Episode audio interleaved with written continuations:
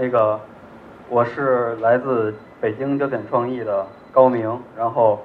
呃刚才那个陈文介绍过，我参加过十九十几次那个怎么读呢？我就我叫 Ludum Dare 啊，这个 Game Jam，然后的话都是带人参加，所以有比较多的经验。然后在这里我给大家分享的主题是呃怎么把一个 Game Jam 游戏送上主机平台。啊，我的大纲是这样的。首先，我介绍一下，啊，为何参加 Game Jam，以及缘何蜡烛人在 Game Jam 后面能够登上 Xbox，啊，还有最后就是分享一下如何玩好 Game Jam 的一些秘籍，希望大家有些收获。首先，第一部分，为何参加 Game Jam？给我们一个理由啊，当然不可免俗的要介绍一下 Game Jam，大家应该都了解，最简单的介绍。我觉得可以把 Game Jam 拆成两部分，一部分的话，首当其冲的应该是，它是一个极限的游戏开发行为。一般的话，它要求你在四十八小时之内，呃，可以是单人，也可以是组队，啊，要从无到有的做完一个游戏。大家都是开发者，所以应该很清楚这个行为是多么的极限。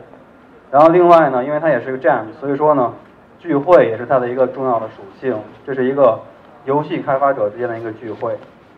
那么基于这两个核心的属性的话呢，我给大家展示一下 Game Jam 能给大家带来什么收获。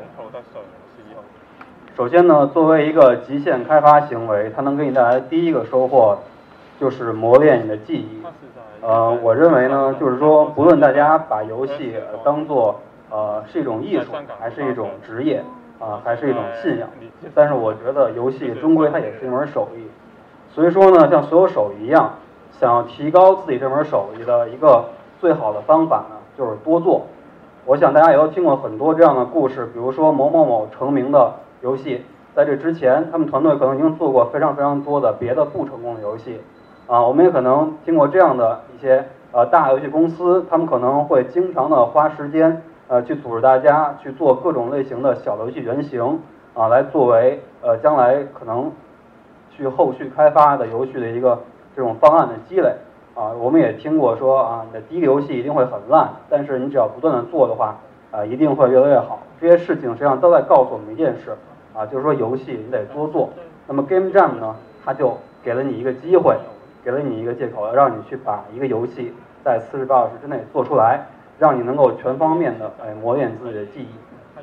我在这里面给大家展示呃两个例子，这是我参加一届这个 Game Jam 的一个游戏。然后呢，我虽然本职工作是策划和开发啊，但是我对于美术也有一定的追求啊，特别是三维啊，所以说呢，这是我在学习 Blender 初期的一个参赛作品啊，在这个比赛当中的话，我发挥了很多 Blender 的华丽的技巧啊，做出了这个非常酷炫的画面，然后呢，也是我历届参赛当中画面比分还算比较高的呃一个一个一个游戏。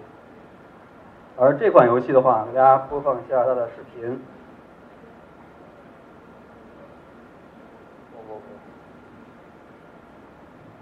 呃，这个游戏的话呢，是我呃在刚刚就是学习到就是有关于这个 game feel，也就是这种游戏的这种感受的这种方面的知识之后啊，所参赛的一个游戏的作品。给大家看一下这个动图，应该比较明显啊。在这次比赛当中的话。我着重去磨练的一个技能呢，就是说怎么样去通过呃各种细节，比如说更加华丽和密集的爆破啊，更加多的这种喷血的效果，然后呢，呃敌人在死后的一些碎裂啊，包括一些震屏特效，通过这种小的细节去提高这个游戏的 feel，然后呢，这是我在这一届游戏比赛当中去着重磨练的一个技能，所以可以看到，就是说通过 Game Jam 的话。无论你想锻炼自己哪方面的开发技能，你都可以得到相应的一个很好的一个锻炼，一个很好锻炼的机会。另外呢，就是说作为极限开发活动能获得第二个收获，我认为非常重要的，作为一个游戏开发者而言，就是扩展你的边界。啊，我觉得就是说大家都知道，这个知识的深度固然重要，但是呢，就是也不可能有人忽视这个知识的广度所能带来的益处。呃，作为这个游戏设计师的话呢，我觉得大家应该都听过这样的话，就是说，哎，你作为设计师，你需要了解尽可能多的这种知识，不管是跟你相关的还是不相关的，呃，跟游戏相关的还是不相关的知识，你应该都尽可能多的了解。这实际上就是在介绍一种广度。然后呢，还有程序员这方面，就是说经常流行的一句话，就是说你需要定期的去学习新的语言，去学习这个新的开发工具。实际上呢，这些前人的教诲呢，都是在告诉我们，啊，你要去扩充自己的边界。那么 Game Jam 的话，它为什么能让我们有机会扩充边界呢？因为参加过人应该都知道，就在这个一个很极限的变态活动下的话，这个人啊，往往就是说他会，呃，比如说一个人当多个人使，或者这个人。他去不干自己的本职工作，比如说策划去呃去做美术，然后呢程序去做策划，这种事情经常有。然后或者说可能是一个特别逗的一个主题，可能会逼迫你做一个你之前根本就不可能尝试的游戏风格或者游戏类型。就是说 Game Jam 的话，这样一个极端的恶劣的环境的话，实际上会促使你不断的去突破自己的边界，然后发现新的可能。我这里再举两个例子。然后这个是我某一届参赛作品，然后呢这一届的话，它的主题是微观世界。然后当时呢我呃我孩子刚出生不久，所以说呢根据我的生活体验的话，我就感觉到就是说在孩子的这个视野当中，可能周围的世界可能都是很神奇的。比如说小叶子可能是有生命的，比如键盘上可能会有小怪物一样，而地上的一些很很零碎的一些小垃圾可能。在他看来，可能都是很神奇的一些小宝藏似的。所以基于这个主题呢，呃，我做了一个我可能永远都不会尝试的游戏类型，就是有点类似于那个呃巴里奥制造的这种很很奇葩的小游戏的一个集合。然后画风的话，也都是我取材于现实生活的这个拍的照片，然后呢做了一些特效的处理。然后所以说呢，实际上通过这个游戏呢，我实际上是喜欢角色扮演游戏的，但是呢，我去尝试制作了一个别的风格游戏。而且呢，我觉得也不错。作为一个不论是开发者还是设计者，我觉得都是一个很有趣的经验。那么这款游戏也是我参加 Game Jam 的一款游戏。然后这款游戏的话，呃，我的边界突破主要就在画面上，因为这个我之前做游戏，要不然就是 Photoshop，要不然就是呃三维啊。但是这款游戏的话，我最后实在是逼得没招了，因为我在策划方面花了太多的时间，到最后时间所剩无几，最后我。周围一一扫，我还剩什么东西？就只有我笔上之前在策划的时候所绘制的一些这种草图。所以说，最后我就想，干脆我就直接把草图扫描，然后呢，当做我这个游戏的这个画面。然后结果呢，就是说，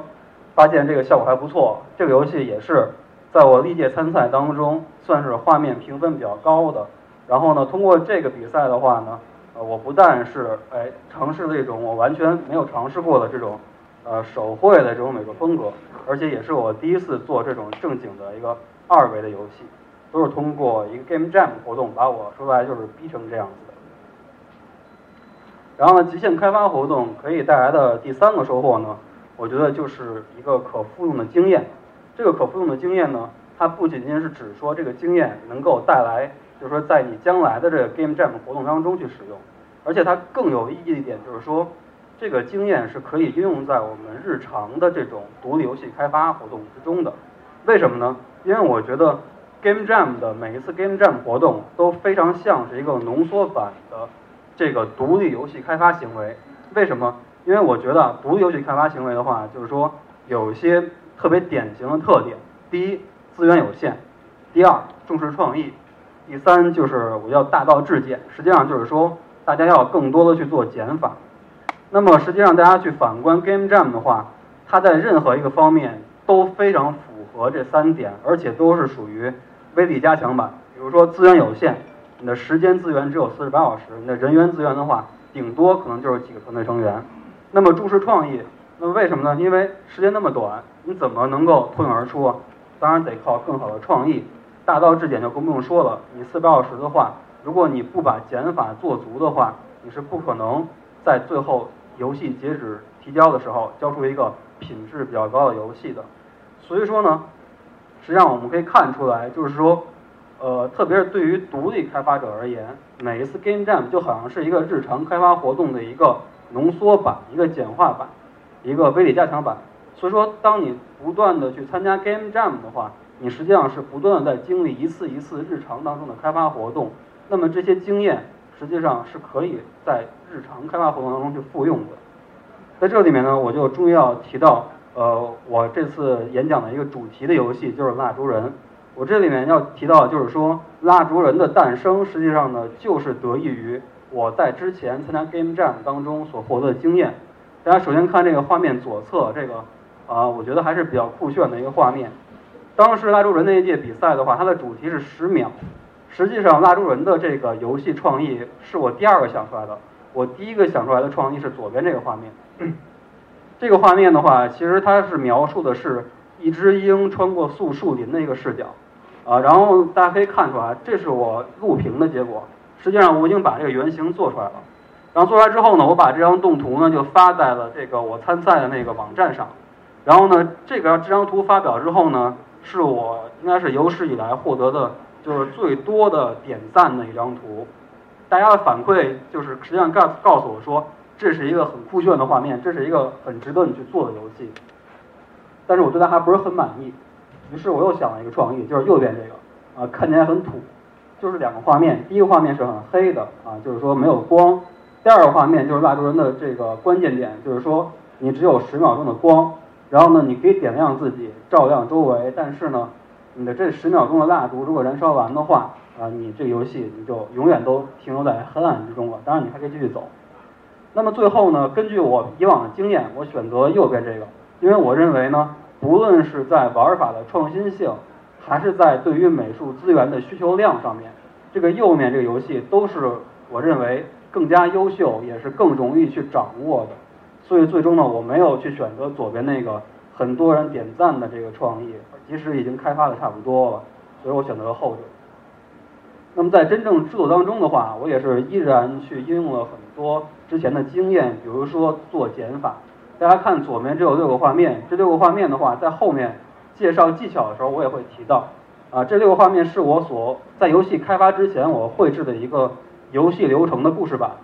然后呢，我实际上是画了六版六版画面，但是呢，最后我考虑到六版画面这个数有点太多了。我觉得做不完，最终呢，我删掉了开头和结尾的这个有关于叙事方面的画面，只保留了这个关卡选择和关卡游戏这两个部分。然后呢，也是得益于这一点的话，我能够设计更多的关卡来突出我这个游戏的玩法。而右侧大家注意看到这个蜡烛啊，我想应该在座有些人可能已经玩过蜡烛人了，应该会注意到，我们最终的蜡烛人是两只腿，但是我一开始其实包括故事版也可以看出来，它始终是三条腿。啊，因为我根本就找不到两只腿的蜡烛，但是在后来制作过程当中呢，我发现三条腿不好做，所以说呢，我由于三维能力也捉襟见肘，而且我觉得这个两条腿对称起来比较好做，最终呢，我把这个腿就删掉了一条。下面呢，我们可以看一下这个蜡烛人蜡烛人的这个在这届参赛时候的。一个这个开发流程的一个视频，大家可以看到，就是它是大概怎样诞生的一个过程。这是在最开始的一个原型制作阶段，然后呢，我开始去填充美术素材。这个是，这也是当时用 Blender 建的模型，绘制贴图，然后绑骨骼。虽然看起来很流畅，实际上都是非常的缓慢，因为我很不熟用这个软件。然后包括这里面所有的障碍物啊什么的，我都是尽可能的去做了一些精简。然后只用了一些有限的这种障碍物，然后呢，把更多的时间呢用来去制作一些关卡，去表现我这游戏的玩法。然后呢，这个现在所看到的画面呢，就是在这一届 Game Jam 之后，呃，我提交的一个成品的画面，四十八小时完成的。这里面的话，所有的素材、三维和贴图什么的，都是在四十八小时之内啊创造完成的。然后实际上呢，这样一款游戏的话呢，如果没有之前的经验的话，它很它很有可能就中途就夭折了，或者没法达到最后这样一个状态。好，那么最后一个就是关于极限开发的收获啊，第四点，而且我认为是最终最重要的一点啊，也是大家一定会拿到的一个收获，就是不论如何在四十八小时之后，你会做完一款游戏。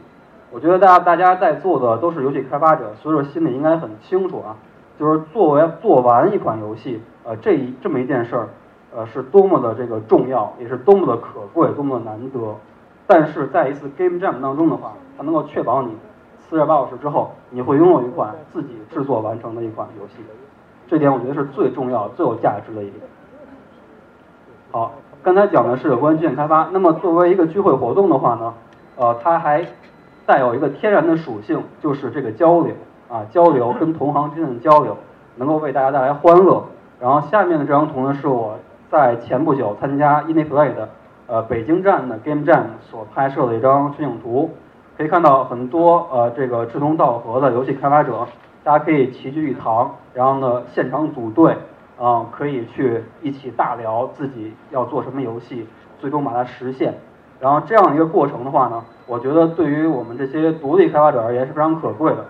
因为那个做独立开发者，大家应该都或多或少能感觉到还是呃比较孤独、比较苦闷的。所以说呢，我觉得就好像人类发明节日一样，我觉得 Game Jam 的话就好像是一个节日啊，那个大家聚在一起啊，同类人聚在一起啊，大家能感觉到。在一起的力量能够排解孤独啊，我觉得这个是呃 Game Jam 它的存在对于独立开发者这样一个非常独特、非常小众的一个群群体，它的一个非常巨大的意义啊，就是大家能聚一聚啊，能聊一聊，不要那么苦闷。另外，呃，作为一个成功的 Game Jam，它往往还会带有一个额外的一个收获，就是它能够为你的游戏提供反馈。呃，比如说我参加之前给大家演示的那些呃 Ludum Dare 的游戏的话，它在游戏结尾的会有一个开发者之间的互评啊，往往都能收到可能几十条这样的玩家的热情洋溢的反馈以及评分啊。那么这次北京站的这个活动的话就更进一步，呃，这个是右边这演示的是我在北京站参赛的一个游戏啊，然后这款游戏的话。呃，在做完之后呢，我不但有机会在现场给所有参赛者进行了一个展示，而且呢，我现场呢就可以把游戏给大家去玩儿啊。更重要的是呢，这个 indie play 的话还组织了非常专业的评委，呃，对我们这个这个对这个游戏呢给出了很专业的一些这个建议和评价，然后呢通过邮件的形式发给我，所以说呢我觉得非常好，因为大家做游戏其实也都明白，做完很重要。但是做完之后还得给人玩儿啊，不能孤芳自赏。所以说呢，就是说你做完款游戏之后，如果扔到 App Store 的话，可能都不一定有人能够很快给你留言。但是 Game Jam 能够保证你做完游戏之后立刻让你得到反馈。所以说呢，我觉得啊，就是参加一个这 Game Jam，不管别的任何其他东西，你能够做完一款游戏，能够立刻得到大量的反馈，光是这两点的话，我觉得就已经非常的可贵。值得所有的游戏开发者去向往这么一个活动。那么接着又再次提到这个蜡烛人啊，蜡烛人的话，实际上他之所以后来能够有机会登上 Xbox，也是得益于这个 Game Jam 结尾的一个这个评分和反馈机制。这个画面上面是这个蜡烛人当时的一个评分结果。这个绿色箭头大家可以关注一下，那个左边那个带井号那个是它的排名。呃，这个排名是基于两千两百多份有效参赛作品的，然后所以说呢，实际上进入前一百就已经挺酷的了。这个游戏的话，可以看啊，这个创意是二十六名，然后呢总评是二十七，画面是三十，然后呢可玩性是四十，然后氛围是九十七，然后一共是有六项成绩是进入前一百，这个成绩我之前从来没有得过啊，所以说看到这个成绩之后。我就有一种感觉啊，这个游戏可能会不一样，我是不是该做点什么？那么接着就自然而然就讲到了元和蜡烛人在 Game Jam 之后能登上 Xbox 呢？刚才提到了这个蜡烛人不是表现不错吗？后来我就说，那干脆再给他一次机会吧，再给他开发开发。所以说，我们就动用了这个工作室的这个人力，把这个蜡烛人的这个美术呃关卡。还有它的操作、摄像机这些基本的内容进行一个完善，然后完善之后呢，就是这样一个呃，我们后来提交到这个国外的一个在线游戏平台叫 Congregate 这个网站上的一个版本。大家看到这个片子呢，就是这个版本的一个宣传片啊，可以看到这里面蜡烛人其实还是之前那个啊，还是我做的，贴图稍微改一改，但是就是说。在这个操作还有关卡方面、美术方面，我们做了一些优化。然后这款游戏的话，就是说主要的特色就是低光的游戏氛围，然后呢非常有限的这种光亮，总之就是主主角很弱，环境很恶劣，然后呢，你就要好好努力过关，大概这么一种感觉。然后呢，游戏的氛围比较的不安啊。然后画面的话呢，比较投机取巧，因为很暗，所以说在一些光照的画面光照前提下的话，会感觉虽然美术不多，但是感觉也不简陋，还比较有意思。那么这个版本发布之后呢，实际上大家刚刚看到那个视频呢，我们并没有说做了那个视频去做一个推荐，我们其实只是把这个游戏扔上去了，扔上去之后，呃，获得了首页推荐，然后在首页待了整整两周，因此呢，得到了不好的不少的曝光率，然后呢，以及玩家的好评啊，这些好评就不给大家念了，啊，呃，总之呢，就是说他这个蜡烛人再一次在这个 Congregate 这个平台上面，来证明了自己的实力，因为他一上去之后就被推荐了。然后呢？但是我们后来就是没有继续开发蜡烛人啊，因为呃我们没有给蜡烛人想好一个比较合适的故事啊，所以说因为没有好故事，我们就把这个暂停开发暂停了，没有给他分配更多的资源和人力。然后我们可以看一下，后来呢就是推出了这个 ID ID Xbox 的计划，我们当时呢投了两个游戏，一个是右边这个是我们做了非常长时间，包括在做蜡烛人的时候也都一直在做的，这是我们的一个。呃，手机的一个游戏，啊，它是一个有点类似于跑酷，但是可能更多这种平台跳跃过关的元素会比较多的这么一款游戏，我们一直给它投入了很多精力。然后另外一款投的游戏就是蜡烛人，因为当时我们就这两款比较完整的游戏。然后结果蜡烛人虽然投入的时间非常非常少，啊，但它还是轻易的胜出了我们这个投入了很多努力的这个超时空快递这款游戏。那么。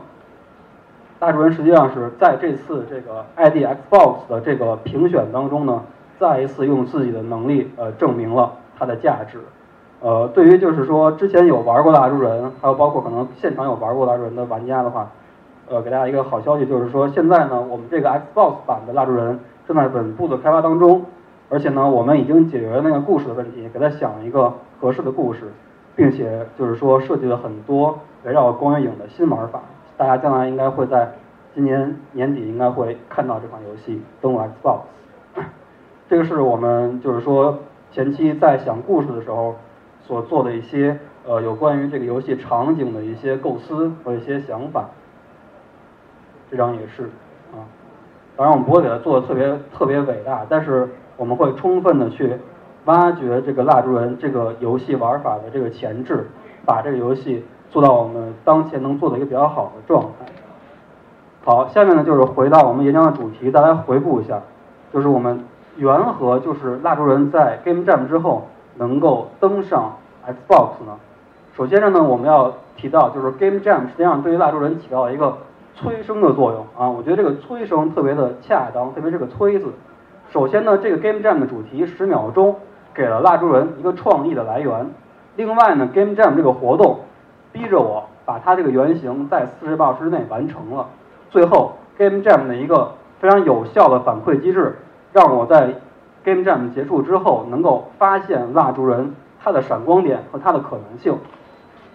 那么在此之后呢，实际上并不是一个特别励志的故事。我们并没有对于某一个 Game Jam 游戏不离不弃，因为我实际上已经做了十几个。啊，蜡烛人呢，实际上。它并不是一个坚持的结果，它是一个自然选择的结果，啊，我并不是说做了某一个 game jam 游戏之后，做完之后我就发誓我一定要善待你，我不会放弃你，我要把你做好，并没有这样。实际上，所有 game jam 游戏我都扔在那儿了，但唯独蜡烛人，他通过自然选择，他证明了自己的价值，他使我不得不重视它，使我不得不花精力把它做好。所以说，这个实际上是一个自然选择的过程。而再往后的话呢，也并没有说我们。多么坚持要把它做的怎么样怎么样，呃，而且我刚才也提到了，我们中间可能有停止了大概一年时间没有做它，啊，因为没有想到一个好的故事。其实后面都是顺水推舟。我觉得就是说，一个好的游戏的原型和游戏的想法，它自己真的会发光，它真的自己会说话。所以刚才通过介绍蜡烛人的这个经历，大家应该也看到了，蜡烛人他是如何在各种机会当中表现自己、证明自己的实力的。所以蜡烛人的诞生呢？实际上就是基于 Game Jam 所产生的大量游戏原型，所以最终就是相当于是自然选择的一个结果。好，刚才介绍了呃 Game Jam 能带来的一些收获，以及蜡烛人他怎么样通过 Game Jam 脱颖而出，最后有机会登上 Xbox 平台。最后呢，我再介绍，结合这个赛前设计开发这三个环节，介绍三点我认为可能是比较独特也是最为关键的一些好的经验，就是对于大家将来参加 Game Jam 的话，希望能有一些帮助。首先是赛前阶段，就是说没有参赛之前，在这个阶段的话，我要给大家传授的这个这个这个秘籍，实际上非常奇特，因为它让你在赛前就可以为你在比赛最后阶段注入一股强大的力量。啊，这个绝招绝招呢，就是说你要在赛前呢就把牛吹出去，然后呢把自己的后路断掉。具体怎么实施呢？也就是说，你可以在赛前的时候通过微信朋友圈、通过微博圈啊，把自己要参赛这件事儿。尽可能大声的哎给说出去，给喊出去，让所有的亲戚朋友啊、同事啊、圈里人、圈外人都知道，哎，我自己要在周末参加 Game Jam 了。Game Jam 是什么呢？就是说四十八小时之后，我将拿着一款游戏出来见你们。然后这件事儿说完之后，你就可以去参赛了。但是在参赛过程当中啊，就会有很多这种不怀好意的开发者，他会经常有意无意的去展示自己的开发成果。然后呢，有的时候你。会你的心情啊，会像左下角这张图一样，就是你感觉好像所有人都比你领先，只有你是最落后的。然后到第二天的时候的话，你也可能像右边这只熊一样啊，你可能觉得我永远都做不出来这款游戏了。如果做出来怎么办的话，我就藏起来。但是藏起来的话很丢人，为什么呢？因为之前你已经把牛吹出去了，你四十八小时之后不交出游戏的话，你怎么样去面对那些父老乡亲呢？大家都知道，人类的这个情绪当中最负面的一种呢。实际上就是羞愧啊，无地自容的感觉。所以说呢，当你在比赛最后阶段，当你真的坚持不下去的时候，你在之前吹出的牛会支持着你啊，为了自己的尊严啊，为了不要最后无地自容，坚持到底，然后把游戏做出来。然后实际上我很多次游戏到最后要放弃的时候，都是因为呃感觉有点无脸面对父老乡亲的感觉，最后才熬夜把它做出来的。所以这一招我觉得是。非常有用，而且我觉得对于推广 Game Jam 活动也非常的有效。那么在设计阶段的话，就是也就是在你真正开始开始这个动手编码、开始绘图之前的话，我觉得就是要推崇这个 KISS 原则，也就是 Keep it simple，不管是 stupid 呢还是还是那个 small，我觉得无所谓。总之呢，你要保证你要做这个东西是又小又简单，呃看起来又很弱智这么一个游戏。那么怎么实现这一点的话，我提供呃三种，就是三个比较有效的、可行的这种减法。第一步就是说，当你去头脑风暴之后，你肯定会有非常非常多的天马行空的想法。但是紧接着，当你总结的时候，你去列两个清单，啊，一个清单是对于你这款游戏必不可少的一类内容，啊，这些内容当你去掉之后，你发现你游戏已经不成立了，没法玩了。另外一类内容就是说可以去掉的，那么它就是属于锦上添花。那么，当你列好这个清单之后，这两个清单之后，你就可以扔掉锦上添花这个清单了。你只去做必不可少，但是实际上它还是不够少。那么我们再去精简的话，怎么精简？大家可以去试着撰写一句话电梯游说稿。什么意思呢？就是说你想要左下角这样情节，就是你在电梯里面遇见了一个，比如投资人，你下面你只有一句话的时间去打动这个投资人，去把你的游戏推销出去，只有一句话。那么你需要。把你的游戏通过一句话概括出来。如果你的游戏很复杂的话，一句话显然说不完，那么你就去减。通过一句话电梯游说稿之后，减少完成之后，当你在实际开发之前，你可以再做一个保险措施，就是绘制我刚才大猪人那个游戏当中也用到的，就是游戏流程的故事版。也就是说，你要去把你游戏可能出现的一些画面去画出来，比如说右边这个画面。然后你就可以直观的通过这个画面的数量，你就可以判断游戏的复杂程度。假如说你画十个画面都没有画完的话，那证明你的游戏绝对也做不完啊！大家最好把画面控制在五个以下啊，两三个是最好。那么刚才设计阶段讲完了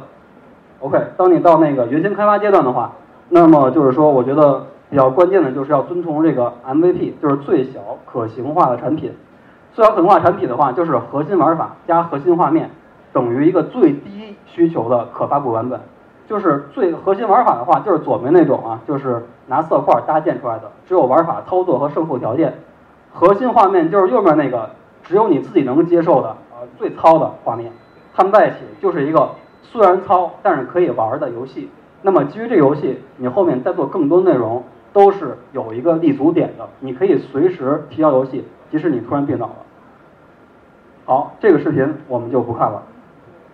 好，那么就是说，刚才分享这么多，然后呢，希望啊，将来呢，能有更多人认识到 Game Jam 的收获，更多人来玩，能够根据我的经验，能够玩的尽兴。同时呢，也希望大家能够像我们找到蜡烛人一样啊，在 Game Jam 当中找到一些额外的一些收获。